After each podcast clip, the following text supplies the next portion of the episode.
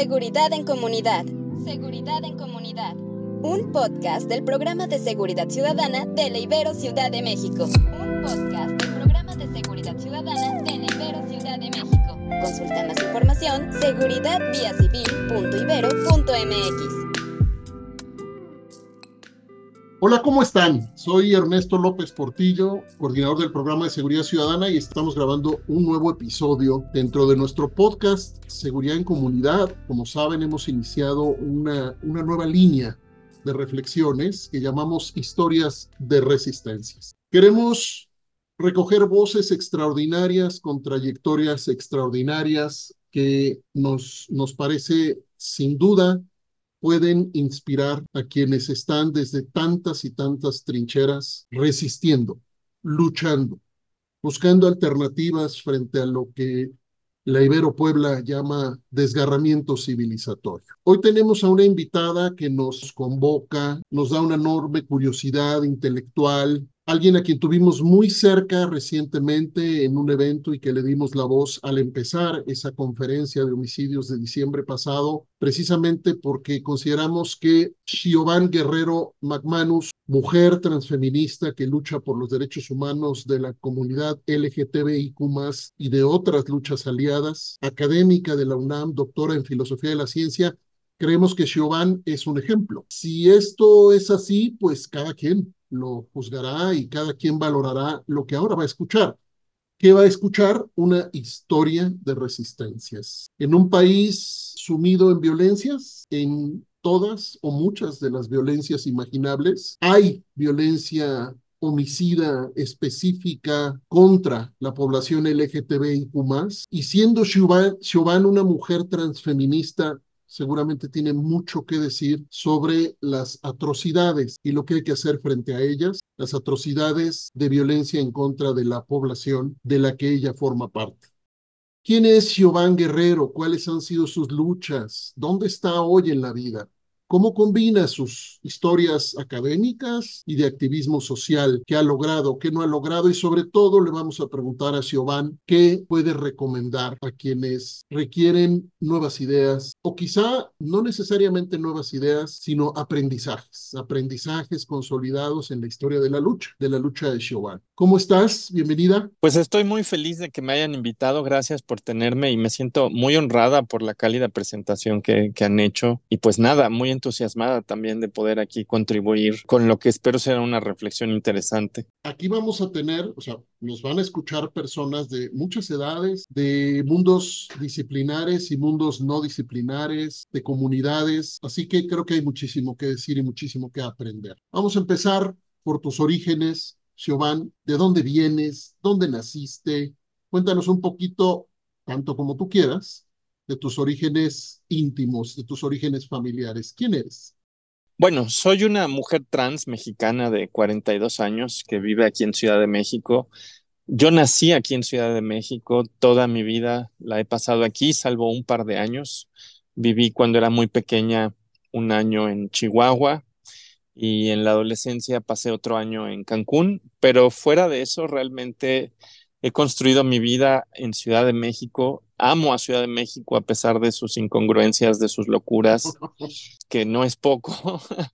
Cierto. y, y pues soy hija de dos ex marxistas, lo cual lo pongo así siempre, porque bueno, mi papá fue trotskista, estuvo de hecho con el trotskismo cuando la primera marcha del orgullo, entonces del orgullo homosexual, impactó a la izquierda mexicana. Bueno, mi papá fue esa parte de la izquierda que, la, que recibió a la diversidad sexual con los brazos abiertos. Hay que decir que no lo hicieron eh, otras corrientes dentro de los comunismos, marxismos de las izquierdas, pero los trotskistas sí. Perdona, Giovanni, pero esa marcha es cuándo? Estamos hablando de que el, colectivo sale a marchar en, por primera vez en 1978. No era todavía una marcha del orgullo, fue en el contexto de, em, de una marcha, si no me equivoco, conmemorando el 68 y llegan los colectivos, este, ahora diríamos los colectivos LGBT, en ese momento se hablaba de liberación homosexual y se espantaron muchos comunistas, no así los trotskistas. Y menciono eso porque eso siempre tuvo un, impacto en mi vida, ¿no? O sea, mi papá no es el típico hombre mexicano que, que, miraba la diversidad sexual desde un lugar de asco y de desprecio. Y en el caso de mi madre, pues ella sí era marxista-leninista, pero bueno, pues tampoco venía, a pesar de que su familia eh, era mucho más conservadora, mi abuelo finalmente venía de una familia católica, donde el catolicismo de su, de su familia era una mezcla del, del catolicismo mexicano y del catolicismo irlandés que vía mi bisabuela y, y su familia se mantenía bastante vigente. Pese a eso, mi mamá pues rompió e, es hija de, de, lo que fueron los años 60 y 70. Y, y, te, y, te, cuento eso, bueno, porque prácticamente me tocó crecer en un hogar donde, a pesar de que mis padres se separaron, creo que afortunadamente los dos habían roto ya con esta idea de que tiene que ser una persona en términos de orientación sexual, identidad de género. Eso no quita que en su primer momento sí les sorprendiera, digo, la verdad hay que decir que por más que hubieran sido muy críticos de los sesgos que se tenían sobre cómo debe ser una persona en el ámbito del género de la sexualidad, si bien eran muy críticos de esos sesgos, bueno, por supuesto la primera reacción sí fue sorpresa, pero afortunadamente luego vino la aceptación, el cariño, el acompañamiento y en ese sentido, bueno, pues yo crecí teniendo, por supuesto, experiencias de discriminación por todos lados, pero al menos con una familia que relativamente asimiló muy pronto esto. Y sin extenderme mucho, pues te diría, bueno, que la, la vida la he hecho en la UNAM. Yo entré a los 14 años a estudiar en la Escuela Nacional Preparatoria 6. Soy una mujer que se formó en la universidad pública. Lo digo porque sí me parece importante eh, en un contexto donde luego la universidad pública es vilipendiada Uh -huh. Señalar que también ha sido un espacio donde muchas personas nos hemos formado. Mis padres también se formaron en la universidad pública y bueno, pues para mí es, esa manera de, de, formarse también me ha impactado y, y, ahora que trabajo en la UNAM, también para mí es muy importante el poder eh, dar clases en una universidad pública porque alcanzamos a sectores sociales de todo tipo. Y bueno, pues en resumidas cuentas, esa sería yo así en cinco minutos o menos. Muchas gracias, muchas gracias, Giovanni. Hay muchos ángulos quizá para, para aproximarnos a tu historia, pero me gustaría, dijiste discriminación por todos lados. Yo creo que no hay manera de ponerse auténticamente en los zapatos de una persona que enfrenta discriminación quizá en todos los ámbitos posibles o en la inmensa mayoría de los ámbitos posibles día a día. Cuéntanos un poco tu crecimiento en medio o trascendiendo o enfrentando o resistiendo esa discriminación.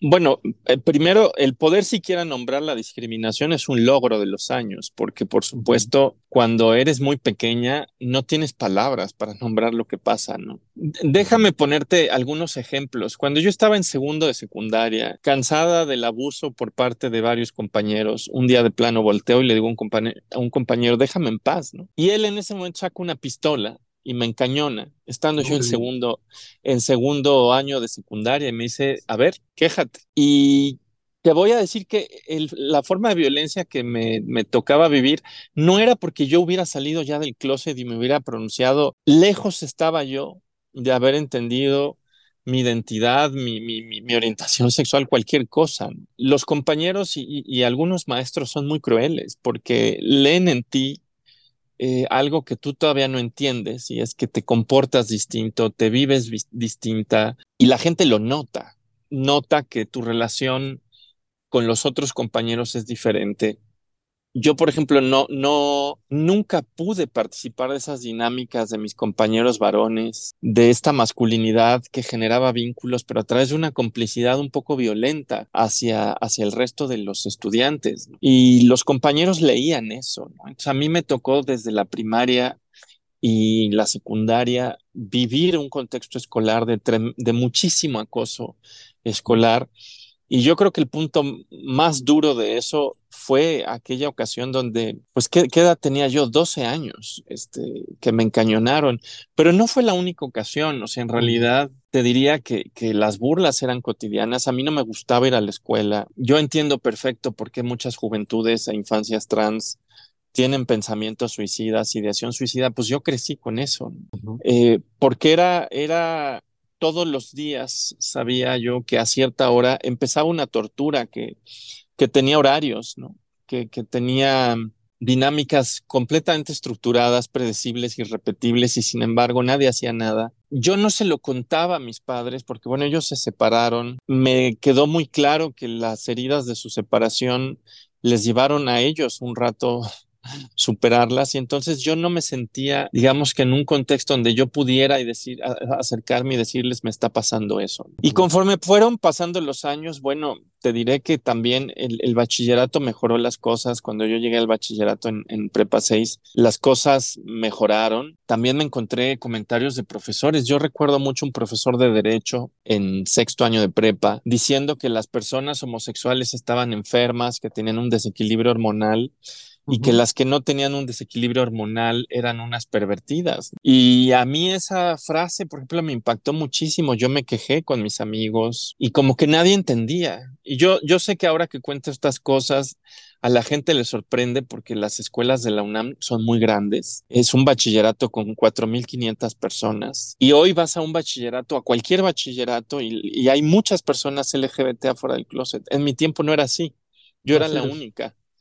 Este, y yo era la única, y, te diré que pues era una cosa bárbara, De expresar la molestia que sentía yo estos tipos de comentarios y no encontrarme realmente con, con nadie que entendiera el por qué. Te voy a decir que dentro de todo, a pesar de que toda la vida he vivido discriminación, me sé una mujer trans privilegiada. Te diría que, y, y eso quiero mencionarlo desde ya, este, este año lo hemos empezado con una serie de violencias brutales. Así es Llevamos, pues prácticamente no se ha acabado el primer mes del año y llevamos ya seis transfeminicidios eh, claramente identificados y otros incidentes de violencia a la comunidad que son muy, muy claros.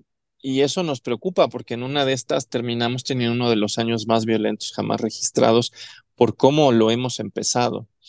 Entonces te menciono eso porque, claro, o sea, yo te puedo contar muchas anécdotas de mi vida y a pesar de eso me sé afortunada porque al final del día tuve padres que me acompañaron y pude seguir estudiando y me encontré en contextos universitarios eventualmente donde mis profesores, a pesar de que había algunos que tenían ideas eh, homófobas, transfobas, en realidad tuve suerte en encontrar eh, maestros, maestras que creyeron en mí, ¿no? Y, si estoy donde estoy es en realidad porque sí hubieron esas estructuras de apoyo.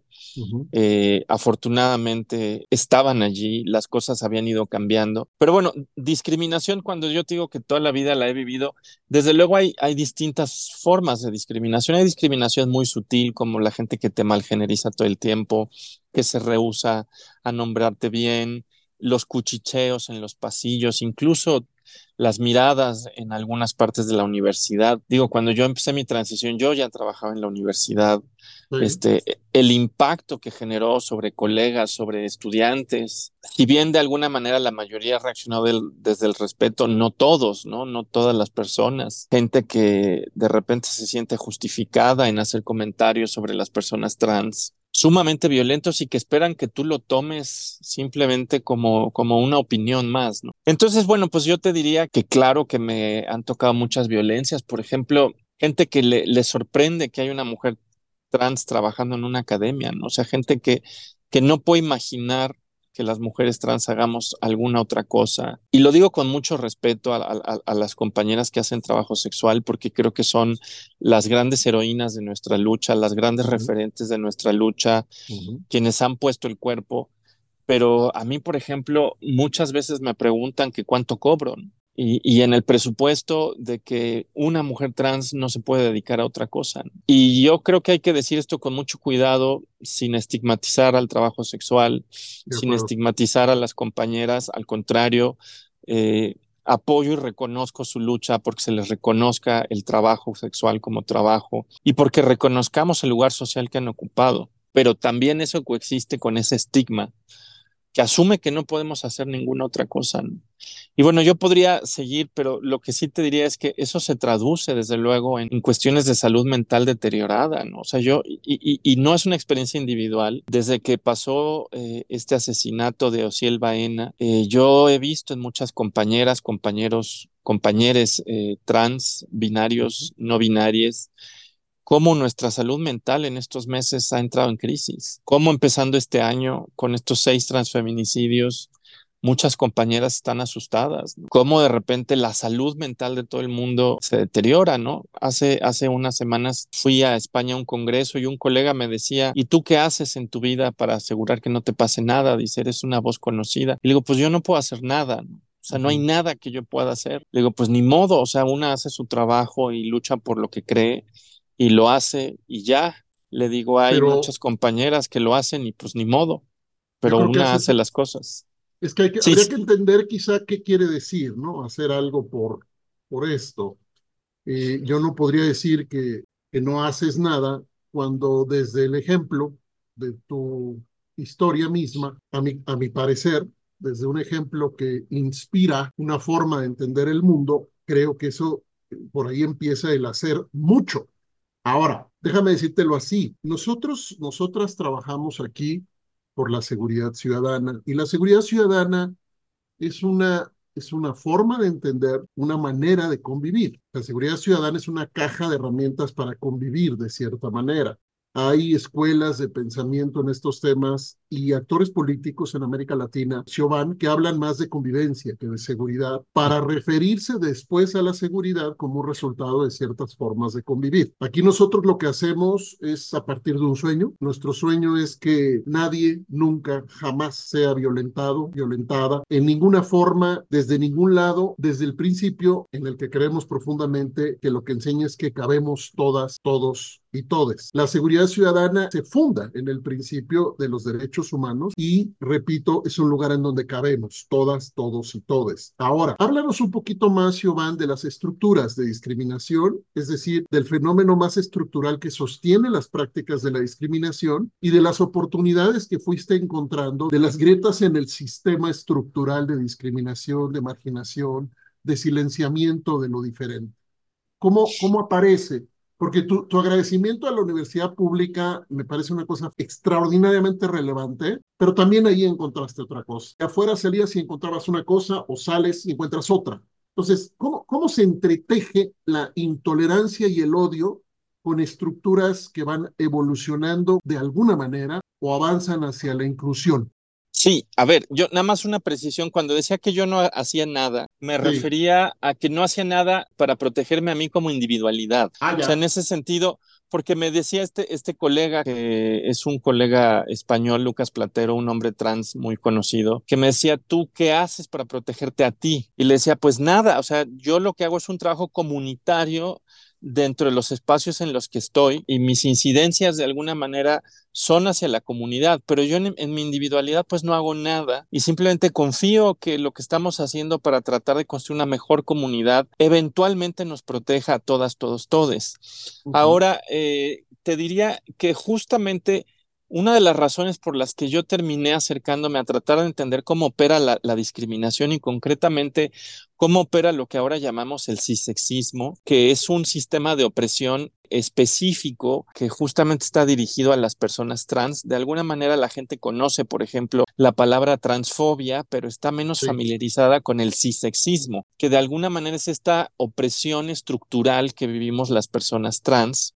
y que una una mujer trans, translatina norteamericana, Julia Serrano, decía, lo que pasa es que el sexismo normalmente lo entendemos como el sexismo tradicional y ya, esta opresión en donde los hombres son un grupo opresor y las mujeres un grupo oprimido. Pero Julia Serrano decía que en realidad había otras formas de sexismo, que ella llamaba sexismo por oposición y que son las que vigilan, por ejemplo, las fronteras entre lo masculino y lo femenino. Y concretamente ella refería a dos, el heterosexismo, donde el grupo de las personas heterosexuales es quien oprime a las diversidades sexuales en el ámbito de la orientación sexual, y el otro, que es el cisexismo, donde las personas no trans, también conocidas como personas cisgénero, de alguna manera oprimen a las personas trans. Y en ese sentido, una de las razones eh, por las cuales yo me acerqué al tema de los transfeminicidios y de la opresión cisexista fue un poco por las cosas que he ido viviendo a lo largo de estos años, porque ojo, yo soy bióloga de formación y soy doctora en filosofía de la ciencia, o sea, yo no estudié derecho ni criminología ni nada de esto. Eso habla muy bien de ti. no, pues gracias. Yo estudié Derecho, ¿eh? Pero, eh, a ver, lo digo por una cosa muy, muy concreta, porque mucha gente se sorprende de que ahora trabaje estos temas y les digo que a veces no es tanto una elección. Yo vi a un amigo muy querido suicidarse porque se le había muerto su pareja y lo vi a él quedarse sin nada porque la familia de la pareja le quitó todo y lo dejó en la calle y lo vi desesperanzarse al punto de suicidarse. Y yo cuando tenía 19, 18 años fui parte de un grupo de adolescentes este, ya más grandecitos que estábamos tratando de crear vínculos para para crear una mejor comunidad. Y te voy a decir que ahora que estamos en los 40, prácticamente más de la mitad de los que estábamos en ese grupo ya se nos han muerto. Se nos han muerto en algunas ocasiones asesinados, en otras ocasiones se han suicidado y en otras ocasiones han muerto por cosas que hoy no tendrían que matar a la gente, ¿no? Como por ejemplo el VIH. Entonces, que, que el grupo de amigos que tenías a los 18, 19 años, veintitantos años más tarde voltees y más de la mitad están muertos, pues te toca el corazón. Eso me llevó a ir haciendo un quiebre hacia estos temas. Y años después, las colegas, las compañeras trans que he visto morir también, algunas asesinadas, otras aparentemente con suicidios, pues me ha generado un enorme impacto, ¿no? Y de ahí es que me parece importante estudiar cómo opera la discriminación cisexista, cómo opera la transfobia, como el efecto de una estructura de opresión. Y una de las cosas que hemos ido proponiendo en, en, lo que ahora se llaman los estudios trans es que precisamente las estructuras de opresión se aterrizan en lo que se llaman cadenas, cadenas de violencias, es decir, violencias concatenadas que siguen a las personas a través de su vida y en los distintos espacios donde van desarrollándose. Y estas cadenas de violencia pueden empezar incluso antes de que una persona se nombre trans o se nombre gay o lo que sea, porque como me pasó a mí, también le pasa a mucha gente, en la familia, en la escuela, te leen y leen de inmediato que estás de alguna manera performando el género, performando el cuerpo, de una manera que no es convencional. Eso, por ejemplo, nos ha llevado a tratar de entender qué violencias ocurren en el, espacio de socialización primaria, que es la familia, qué violencias ocurren después en los espacios de socialización secundaria, como la escuela, y cómo a las violencias van de alguna manera presentándose en distintos espacios, como eventualmente los espacios de trabajo, los espacios públicos. Y esta idea de cadenas de violencias, hay que decir que la han incluso retomado en trabajos de antropología para tratar de estudiar cómo las vidas trans eh, son basurizadas. Y, es un término bastante feo. Pero claro, ¿cómo es que una persona termina en, en una marginalidad abyecta, donde puede ser asesinada y a nadie le importa, donde vive en una pobreza que a nadie le importe, donde puede ser objeto de abusos sexuales que a nadie le importen, ¿cómo, cómo se lleva a un ser humano a este nivel de exclusión? Y ahí esta noción de cadenas de violencias nos ha ayudado a entender justamente cómo una estructura de opresión se realiza a través de una serie de actos situados en espacios que te acompañan a lo largo de la vida y que tienen un efecto corrosivo sobre, por ejemplo, tus derechos humanos, porque van de alguna manera impidiéndote, por ejemplo, estudiar, impidiéndote acceder a un trabajo digno, impidiéndote acceder a espacios de salud adecuados, porque muchas personas trans, por ejemplo, que se acercan a espacios de salud, se encuentran con violencia en estos espacios y entonces no se atienden. O sea, incluso cosas aparentemente tan inocentes como que la gente te vea mal en un baño. Muchas personas trans no tomamos suficiente, suficiente agua porque no queremos ir al baño, porque sabemos que si vamos al baño nos miran feo, nos pueden sacar y después de 10, 20, 30 años de no tomar agua, tus riñones se lastiman y esto tiene un impacto en la salud y tampoco vas al médico a contar eso porque ahí no te van a recibir mejor. Entonces, esta idea de cadenas de violencia de alguna manera aterriza esta idea de estructura de opresión cisexista y nos ha ayudado como a entender distintos espacios donde hay distintas formas de violencia y eventualmente tratar de hacer estrategias de intervención en esos espacios. Por ejemplo, colaborando con gente que se dedica al trabajo social, este, sugiriendo formas de intervenir en las dinámicas familiares, para que no se dé este proceso de expulsión del núcleo familiar que le pasa a muchas personas trans, que las corren de sus casas, que las dejan viviendo en la calle o en las escuelas. Y ahí es donde de alguna manera pues yo he tenido en el ámbito de las escuelas y de las universidades quizás más capacidad de hacer cosas, sobre todo porque afortunadamente la universidad sí ha sido sensible, no es que no haya habido resistencia, sí las ha habido. Hay gente que, que no quisiera que hubiera políticas dirigidas a población LGBTI o población trans en la universidad. Hay gente que abiertamente dice, esto es una enfermedad, esto es una patología, esta gente está enferma, pero afortunadamente han sido una minoría y hemos podido, por ejemplo, colaborar con la propia universidad para decir, bueno, ¿cómo me aseguro que los estudiantes que tenemos aquí estén en un ambiente seguro? Y ojo, eso no quita las violencias, porque digo, no me quiero extender mucho más con esto, pero un dato que creo que es revelador es que el 75% de la población trans en la universidad en algún momento ha sufrido algún acto de discriminación que es un dato altísimo, 75%, y a pesar de ello, la universidad es percibida como un espacio comparativamente mucho más seguro que otros espacios, ¿no? Entonces, pues yo he tratado como de intervenir en estos espacios educativos y en otra cosa que es la, construcción de opinión pública, porque hay que decirlo que también la manera en la que se mantiene viva una estructura de opresión como esta es precisamente a través de la perpetuación del estigma y del prejuicio. Y ahí los medios de comunicación han jugado un papel muy importante porque son un espacio que cultiva cierta manera de entender a las diversidades sexuales. Yo, escuchándote, confronto mi propia condición de hombre, hombre blanco privilegiado, que ejerce violencias incluso sin saberlo o sabiéndolo, que cuando menos en mi caso intento reconstruir mi relación primero conmigo, en la forma como entiendo mi condición de hombre, segundo, en la forma como entiendo mis privilegios, y de ahí recoloco o intento recolocarme frente al mundo en esta concepción de derechos e inclusión. No, no quisiera pasar por este espacio sin que, Siobhan, nos hables un poco más de la construcción del, del odio. Ese momento del arma frente a ti en la escuela, siendo tú, ¿qué edad tenías? 12 años. 12 años con un arma enfrente. Se me hace, además de terrible, se me hace profundamente simbólico y elocuente del lugar y el mundo en el que vivimos. Y por eso lo quisiera al menos una asociación aproximativa desde tu enorme conocimiento y experiencia de los, las historias del odio, los orígenes o las causas o las dinámicas del odio. Alguien que se permitiera ponerte un arma enfrente así, en un espacio además así, en un espacio escolar, más todo lo que después has, has vivido, que a veces creo que se puede llamar odio. ¿Qué es el odio en esa, en esa dimensión? Bueno, yo te diría que sí hay un elemento de odio, pero por ejemplo también hay un elemento de asco y también hay a veces un elemento de desprecio y a eso, por ejemplo, ahora lo llamamos emociones políticas. Desde luego yo no tenía idea de que ese término existía a los 12 años, pero les dicen emociones políticas porque son afectos que irrumpen en el espacio público y que de alguna manera estructuran qué cuerpos van a ser señalados, qué cuerpos van a ser perseguidos y cómo incluso esos cuerpos introyectan esas relaciones y, y empiezan a, a, vivir con miedo, empiezan a vivir protegiéndose, empiezan a vivir, a vivir incluso silenciándose y qué cuerpos de repente se sienten legitimados en poseer este espacio público y en ejercer violencia. Y te digo que sí es odio, pero no solamente porque mucha gente en realidad cuando nos ve, su primera reacción es, yo respeto, pero háganlo en, privado.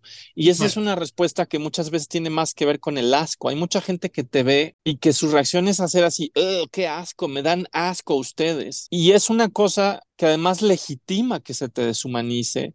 Y te voy a decir que a mí, el día que yo entendí que la discriminación no solo tiene que ver con creencias, en términos de tener creencias falsas sobre una población, sino que tiene que ver con afectos entendí por qué también es tan difícil luchar contra la discriminación, porque muchas campañas que hacemos en contra de la discriminación están orientadas a quitar estas creencias falsas, diciéndole a la gente, no es cierto que la homosexualidad o la transexualidad son una enfermedad, no es cierto que son pecados, no es cierto que son, o sea, todo este intento de alguna manera por educar a una población a través de un discurso que está orientado en en quitar estas creencias falsas, es, es útil, pero está de alguna, de alguna manera limitado por el tema de los afectos. Porque desmontar un afecto es mucho más difícil. Cuando la gente te ve y tiene asco, hacer que ese asco se vaya es mucho más difícil. Hacer que deje de sentir desprecio por ti es algo mucho más difícil. Y luego está el tema del odio y el tema del miedo, porque una de las cosas que nos pasa es que terminamos teniendo miedo y el miedo también se, vuelve una emoción política y puede ser una emoción política que te lleve, por ejemplo, a, censurarte, a no querer hablar, a no querer incluso vivir tu vida de acuerdo a la identidad que sientes, porque te da miedo que si lo haces te maten. Entonces el miedo de alguna manera es una emoción que te va a, silenciar, que te va a, vulnerar en la posibilidad de ejercer tu agencia, pero que además te puede llevar a un lugar muy raro. Y es una cosa que también en los transfeminismos hemos diagnosticado. El miedo te puede llevar paradójicamente a exigir una seguridad, y eso lo mencionabas hace rato cuando decías, queremos apostar por algo más comunitario y no por, digamos, esta vigilancia. Hay una parte de la comunidad LGBT que desde el miedo está pidiendo un Estado vigilante, un Estado punitivo, pero ese Estado no nos va a traer justicia. Y una parte del transfeminismo ha tratado de decir, entendemos el miedo, porque todos, todas, todos tenemos miedo. Pero si estamos pidiendo ese estado policíaco, tengamos muy claro que ese estado policíaco no ha sido nuestro aliado y no hay ninguna evidencia de que va a ser nuestro aliado y no hay ninguna evidencia de que nos va a quitar el miedo lo que va a hacer es que va a legitimar una cosa brutal. Este, entonces el miedo también te puede llevar paradójicamente a un lugar políticamente muy peligroso. Así es. Y sí, y, y si hay odio, o sea, por supuesto que hay gente que nos odia, pero este, ojo que luego la gente dice, bueno, pero la gente tiene derecho a odiar. Y aquí yo diría, a ver, cuando estamos hablando de odio, no estamos hablando solamente del estado psicológico de cada quien, porque hay gente que dice, bueno, pues cada quien tiene derecho a tener el estado psicológico que quiera. Pero cuando estamos hablando de estos afectos políticos, no estamos hablando de las creencias en la cabeza de cada quien. Estamos hablando de cómo esas emociones, esos se traducen en afectos en los espacios comunes o en los espacios privados, pero son relaciones entre cuerpos. O sea, ya no es algo en la cabeza de cada quien, son maneras de afectar otros cuerpos y ahí sí hacen una diferencia muy fuerte en la calidad de vida de la gente. Esto que dijiste, Chauvin, de perdóname, del miedo, eh, es algo de lo que vamos a trabajar mucho. Te cuento, le contamos a quienes nos escuchan.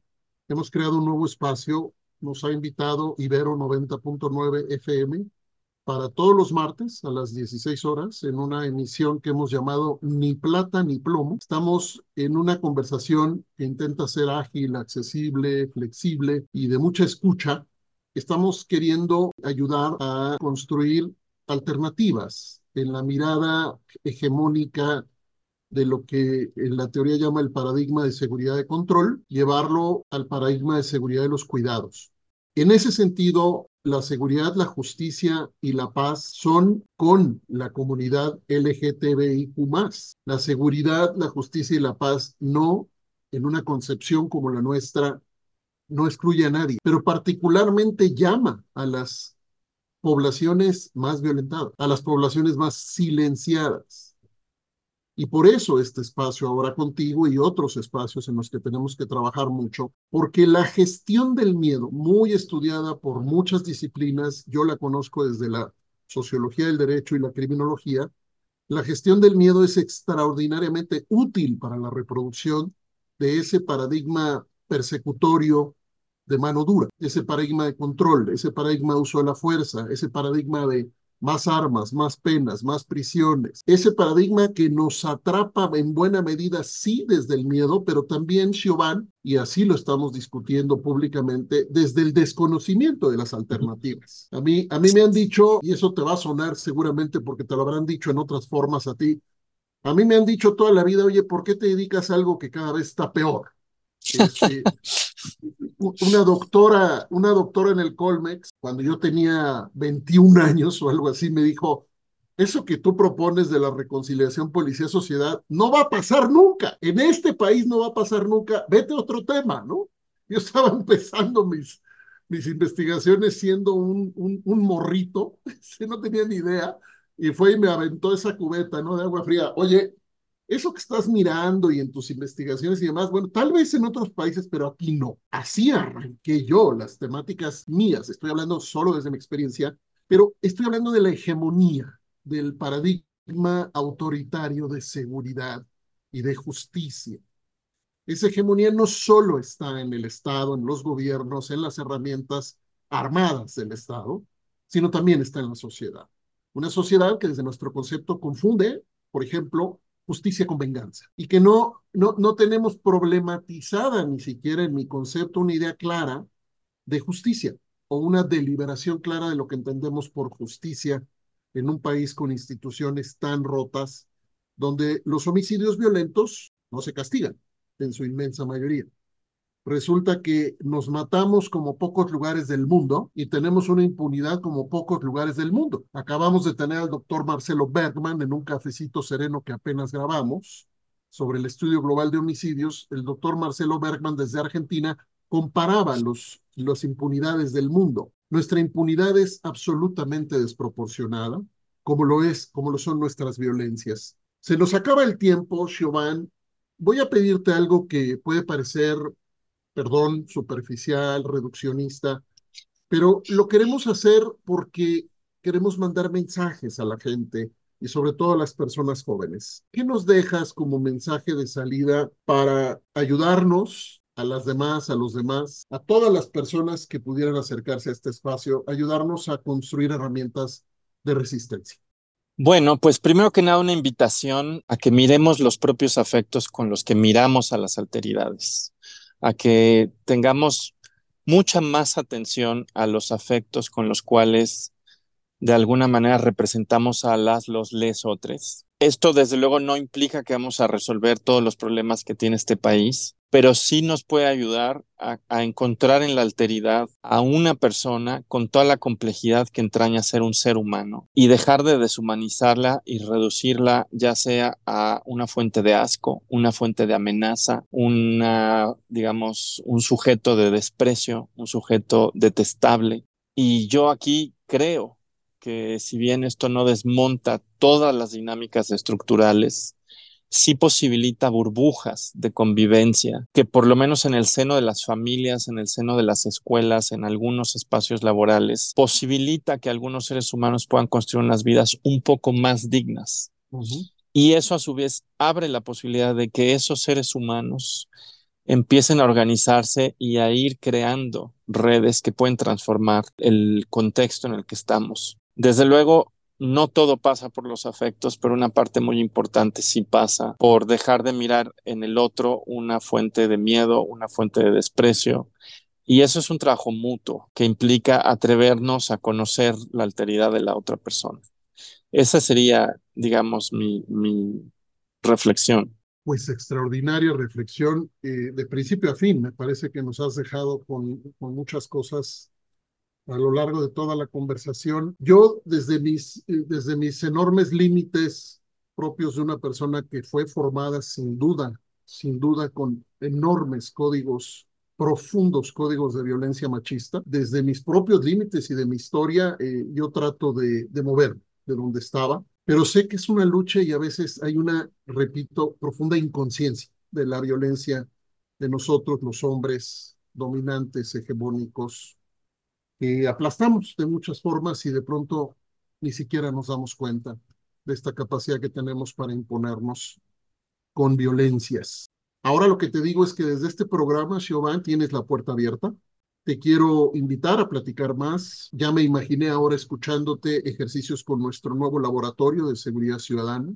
Si nos permites, te iremos a ver para platicar y me voy a tomar una licencia personalísima. Mis, hijas y mi compañera de vida me han pedido que por favor te diga que son fanáticas tuyas, que siguen tu vida, que siguen tu lucha, que te admiran profundamente. Y ahora pues yo lo que te, lo que te digo es de mi parte es que te mando un abrazo solidario y cariñoso, que te cuides mucho, que sigas adelante en esta ejemplar, ejemplar trayectoria y que cuentes con nosotras y nosotros para hacer cosas en donde probablemente podemos alzar también la voz y también canalizar, encauzar esfuerzos para aprender cosas tan, me sonó fascinante, emociones políticas. Emociones políticas, yo quisiera quedarme ahí a mirar porque, porque me parece que sí estamos mucho construidas, eh, construida la sociedad de eso, ¿no? De esas emociones políticas. Gracias, Giovanni. Enhorabuena por tu lucha y gracias por acompañar en esta tercera historia de resistencias en el podcast Seguridad en Comunidad del programa Seguridad Ciudadana. Gracias, Karime Aguilera. Gracias, Ana Guzmán, por acompañar, por ayudarnos siempre, siempre a lograr estos ejercicios tan maravillosos y únicos también en muchos sentidos. Gracias.